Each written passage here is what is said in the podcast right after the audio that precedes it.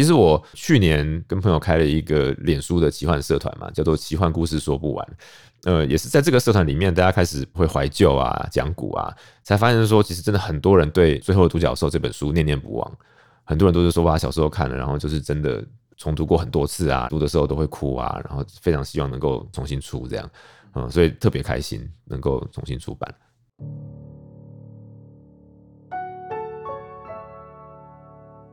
欢迎收听《迷成品 Podcast》。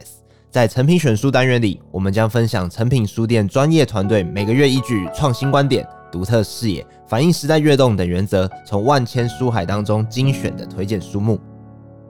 大家好，我是子瑜。去年有个暖心的新闻啊，美国有个小女孩，她寄信给洛杉矶动物照护管理局，信中描述到说，若是她能够找到独角兽，希望能够在后院饲养。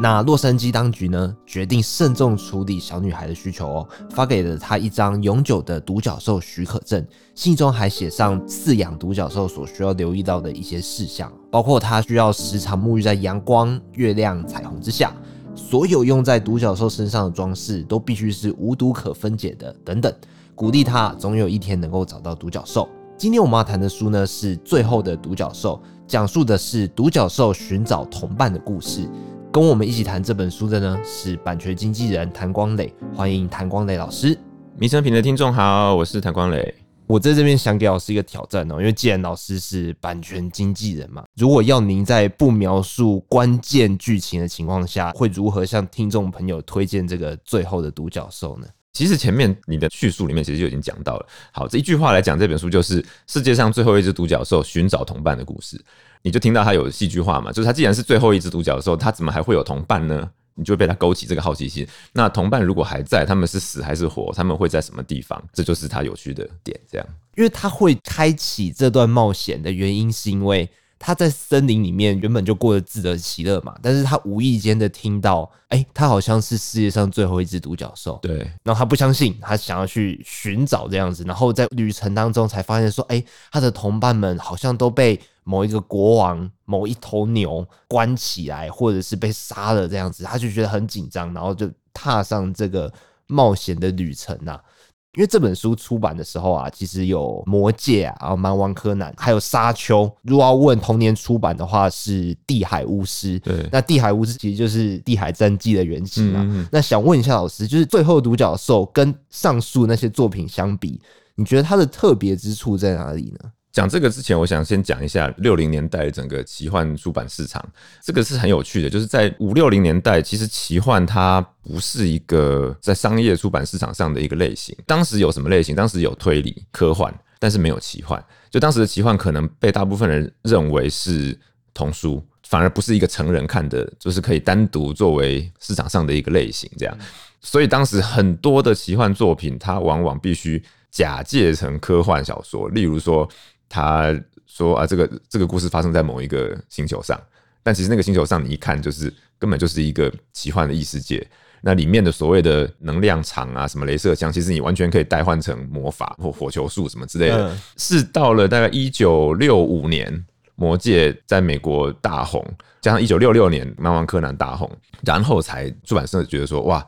这个好像可以把它独立出来，变成单独的一个类型，所以后来才有成人奇幻小说。那刚好《魔戒》跟《蛮王柯南》是奇幻里面的两大类型嘛，一个比较是史诗奇幻，一个比较是剑与魔法这种英雄奇幻。对，所以整个就把市场整个打开了。那后来当然就有很多各式各样的出版社去投入出版这类的作品，这样。那《沙丘》是一九。六四年，所以比他们还早一点点，但差不多都同期。沙丘最一开始出其实没有很畅销，是后来慢慢口耳相传，到了第三本之后才开始大卖。这样，当年地海巫师出版的时候，其实是被当成童书。最后独角兽当时出的是当成一般的文学作品，呃，因为毕格他的第一本书出版的时候就是当成文学小说，虽然它是一个鬼故事嘛，然后是有奇幻的成分，但它不是当做一本奇幻小说来出版。对，所以我在想。某种程度上，也许也帮助了这本书吧，因为它不是当成类型，它是一个好像主流纯文学，有一个高度在那边。那因为刚好最后独角兽，它又不是走一个背景很复杂、很难懂那种奇幻的路数，它用的是童话的很多的梗嘛，对一般读者来说都是很好进入的。那再加上独角兽也是一个很迷人的一个奇幻的一个符码。但是真正能够让他这么多年一直历久不衰的，还是他作品本身的魅力啊。在阅读的时候，我有发现一个奇妙的手法，我相信这个在其他的奇幻作品里面应该也算是少见，有一种后设笔法的感觉在里面，就是故事的角色他们自己知道某种童话故事应有的故事走向，他的人设是什么？对，应有的套路。哦，我是魔法师啊，你是公主，你就应该要怎么样？然后这句话是某个角色他们会直接讲出来的，而且有意的想要往特定的方向去走。然后有些时候角色们。会照着那个套路去走那个故事，有些时候不会，而有些时候甚至会提出质疑，说：“嗯，为什么我要这样子？”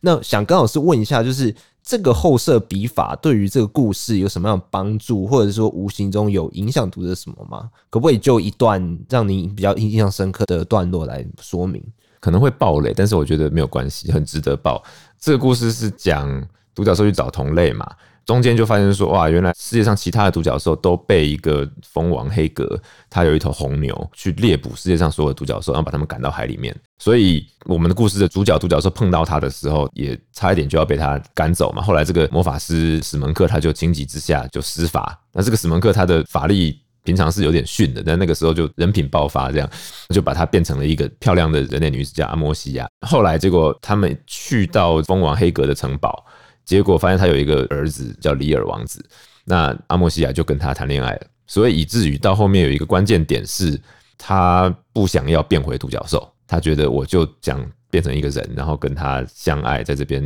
过着幸福快乐的日子。史门克也觉得说 OK，因为其他独角兽不救，其实也不会怎么样，你们就过着你们快乐日子就好了。结果竟然是这个深爱他的里尔王子说不行，他说因为我是英雄。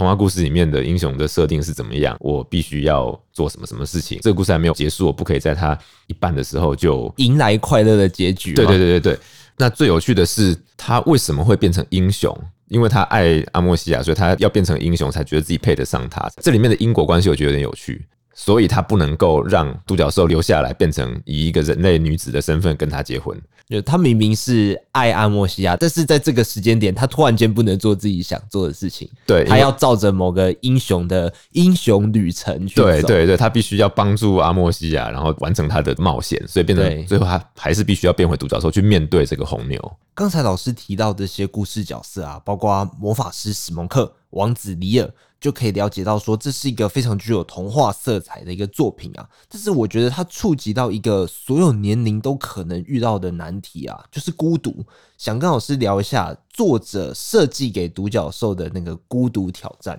他一开始的这个设定，我觉得很好玩的是，就是在故事设定里面，每一只独角兽都是自己住在自己的森林里面，没错。所以他其实不知道外面世界怎么样的，他也不知道有没有同类，他反正就知道说，哦，我自己过得很开心。然后因为独角兽是永生不死的嘛，他根本不会在乎孤独这件事情。他要不是听到猎人来说啊，听说现在世界上都没有独角兽，他才不会说好奇心去踏上这个旅程嘛。在他的过程中碰到魔法常常失灵的史门克，然后还有那个王子，那他变成了一个人类的女子，她等于是体验了人类生命是有限的，然后是她体验了爱。当她后来她必须要再变回独角兽的时候，她体会到说，那我不想变回去，她体验了后悔，然后还有恐惧，那独角兽也是不会怕的。呃，就是他体验到了这种人类才有的七情六欲。最后，当他变回独角兽的时候，虽然他像以前那样长生不老，什么都不在乎，但他就说，我有一部分其实还是人类嘛，是回不去了。所以我是能够知道恐惧跟知道孤独的一个生物。我觉得这个是蛮特别的，因为我们一般看到独角兽的故事，好像比较少是独角兽当主角。嗯，对，一般都是人类主角，然后可能碰到独角兽，它是一个同伴的概念，但它的设定又是一个我们人类很难理解的，但它用巧妙的手法让它变成了人类，我们就可以理解了。然后在它变回去的时候，好像我们也变成了这个独角兽一样，我们是会跟他一起觉得很不舍、很悲伤。我自己在看这边的时候，我是想到社群上过去流传着一张孤独量表，就是你这样子做，代表你的孤独是多少级多少级，然后里面就有自己一个人去 KTV 啊，自己一个人去吃火锅啊，最高级是自己一个人去动手术。这其实里面有一个网友留言，我觉得特别打中我心啊，就是你自己一个人去做这些事情。那如果你自己一个人自得其乐，你觉得说哦，我一个人也没关系的话，那倒也就罢了。但是比较严重的可能是你跟一群朋友去 KTV 里面唱歌，但是那群朋友没有一个人懂你，没有一个人真正爱你，就你坐在人海中，但是你很孤独，这样。对，我觉得这个反而才是真正的孤独啦。那我觉得独角兽在这个故事里面，即便他是周遭的同伴，可是不管他现在是人形还是独角兽的形体，就都没有人真的去了解他这样子，所以他整个过程是孤独的。还有包括魔法师史蒙克，还有王子，就他们都有各自的议题要处理，代换到生活当中。可能有些时候我们就是头脑在想的事情，不太可能真的到。所有人都同理这样子，也不会所有时刻都是大家都是 match 在一起的。所以这个孤独的议题，我会觉得是每个年龄都会去遇到的事情。那透过独角兽这个生物表现出来，会让我觉得特别有共鸣。那这边再问一下老师，因为最后的独角兽它曾经以动画的方式呈现嘛？对，当初您从动画观众，然后看到这本书现在以全新的面貌重生在这个市场，那你有什么感想或者感动吗？千言万语说不完嘛，应该这样讲，因为它几乎就是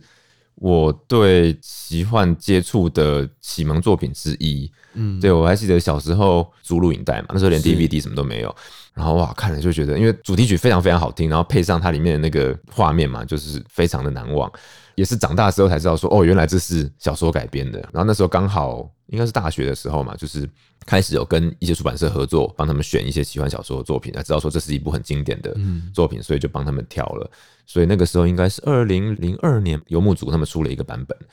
后来也就绝版了。一晃眼过了这么多年，其实我去年跟朋友开了一个脸书的奇幻社团嘛，叫做“奇幻故事说不完”。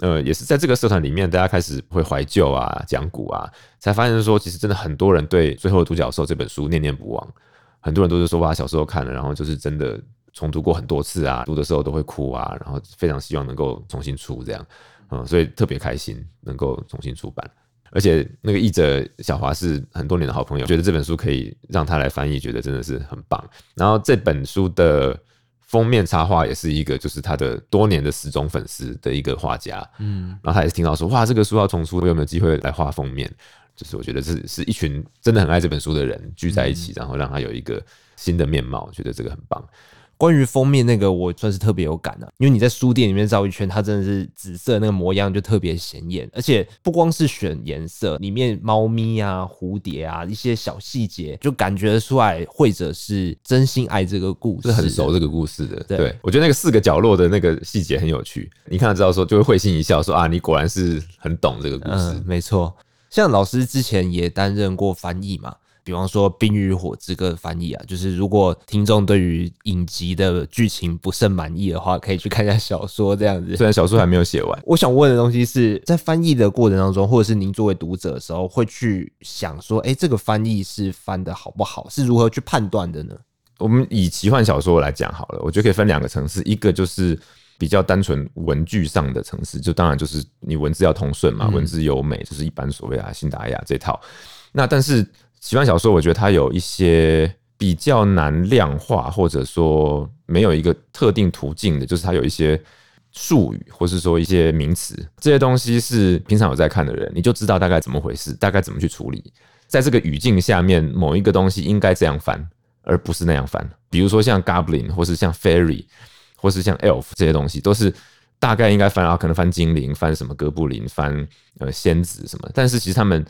在每一部作品里面的形象也都不一样，它并不是说有一个百分之百万用的一个译法。嗯，所以真的就是你要看得够多，然后你本身要对这个类型是比较有爱的这样。嗯，那以前等二十年前那个时候，翻译比较会遇到的状况是，呃，译者他不一定熟悉这些东西哦，他只是某个语言很强。对对对，那当时会有比较常见有两种译者，一种是因为早期接触奇幻的途径都是打电动，所以他可能是玩过很多国外的这种奇幻游戏出身的，所以他对于那个术语是很熟的。但是你的文学功底或是你的文字功力不一定很强。那另外一种是过去就是这种幻想文学，在我们整个学院派或是说外文系里面，比较像是被当成童书，所以往往是研究儿童文学的人，常常会有一个状况，就是说某部其实是成人向的奇幻，对，结果找了一个童书向的译者，他就把里面整个的不管是语气或者是名词，他都把它翻得很小孩子，哦，那他真正的 TA 读者看了会觉得说，啊，怎么把这个翻着？你要帅气啊，你要好看，怎么翻得这么好像小孩子这样？嗯，呃，那这个是那个时候比较常见的两个流派的译者，但是也过了二十年嘛，所以现在其实有非常多的译者是从那个时候看各式各样作品长大的。那真的就是吃《哈利波特》、吃《魔戒》、吃《冰与火之歌》长大了，所以他们对各式各样这些名词他们是熟悉的。然后再加上他们如果后来又去念了相关的科系，或者是有接受相关的训练，所以现在我们的译者对于奇幻这个类型的掌握度是比以前好非常非常多。了解。刚才老师提到说，社团奇幻故事说不完的朋友们，在《最后独角兽》这本书还没有再版之前，就已经在讨论、在期待这本书未来能够再版。那问一下老师，有没有许愿哪本书它能够再次出版，出现在新一代读者面前的呢？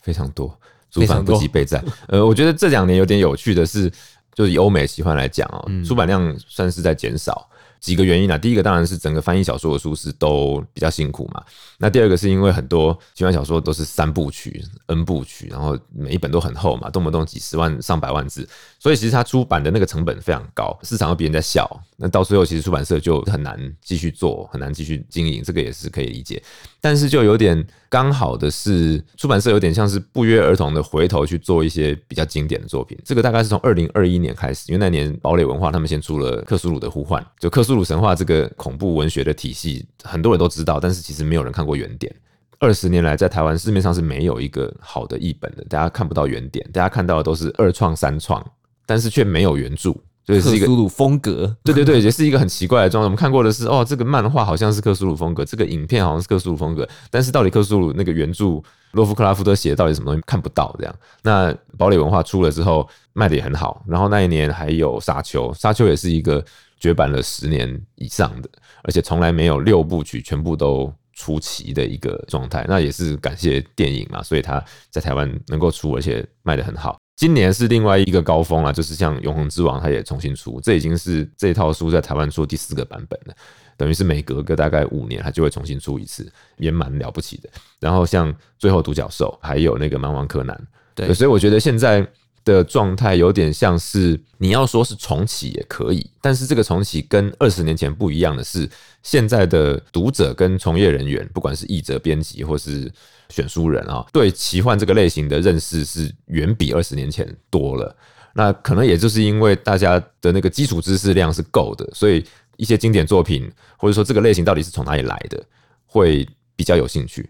对，就现在比较可以用一些更宏观，或是说更不一样的一个高度去看，或者是说你读的时候带着是一种考古的趣味。嗯，例如说你现在读《蛮王柯南》，你知道它是一个将近一百年前写的东西，它不可能跟你现在流行的或是我们习惯的说故事的方式，或是它的节奏不可能一样嘛。但是你要去看的时候，你就是有这样子的心理准备。比如说，我想去看看一百年前是人家怎么写的，它又是如何影响了后代的作品。我觉得这是跟二十年前是完全不一样的。所以，如果是过去已经看过最后的独角兽的读者呢，他这次看到这个再版的话，他可以看到一个更好的一笔，然后更完整的面貌。那如果是过去听都没听过的，他这次看到最后独角兽也是非常值得的。对，好，我在阅读的过程呢，我就一直在想一件事情啊，就是。独角兽它会不会暗自埋怨说：“哎、欸，我干嘛要出来冒险？反正它在原本森林里面也是自己一只独角兽，也过得好好的，对啊。但是我看完之后，我了解他绝对不会后悔这段旅程，他可能会后悔一些决定，但是整段旅程我相信他不会后悔，因为如果没有波折、没有忧伤的话，那其实你就不会知道快乐有多珍贵啊。那无限的生命啊，也没有意义。也许我们出生之前，也很有可能是独角兽来到人间展开冒险。”不论最后我们有没有找到同伴，在我们抵达尽头的时候呢，相信会有人记得你，会有人感谢你，会有人爱你。今天的节目呢就到这边，那邀请大家到诚品书店全台门市，或是点阅节目简介的诚品线上书籍连结，查找漫游者文化出版的《最后的独角兽》。如果你喜欢这集内容，请订阅我们的频道，或是在收听平台给我们五颗星，推荐给朋友。谢谢大家的收听，也谢谢今天来宾谭光磊老师。我们下次见，拜拜，拜拜。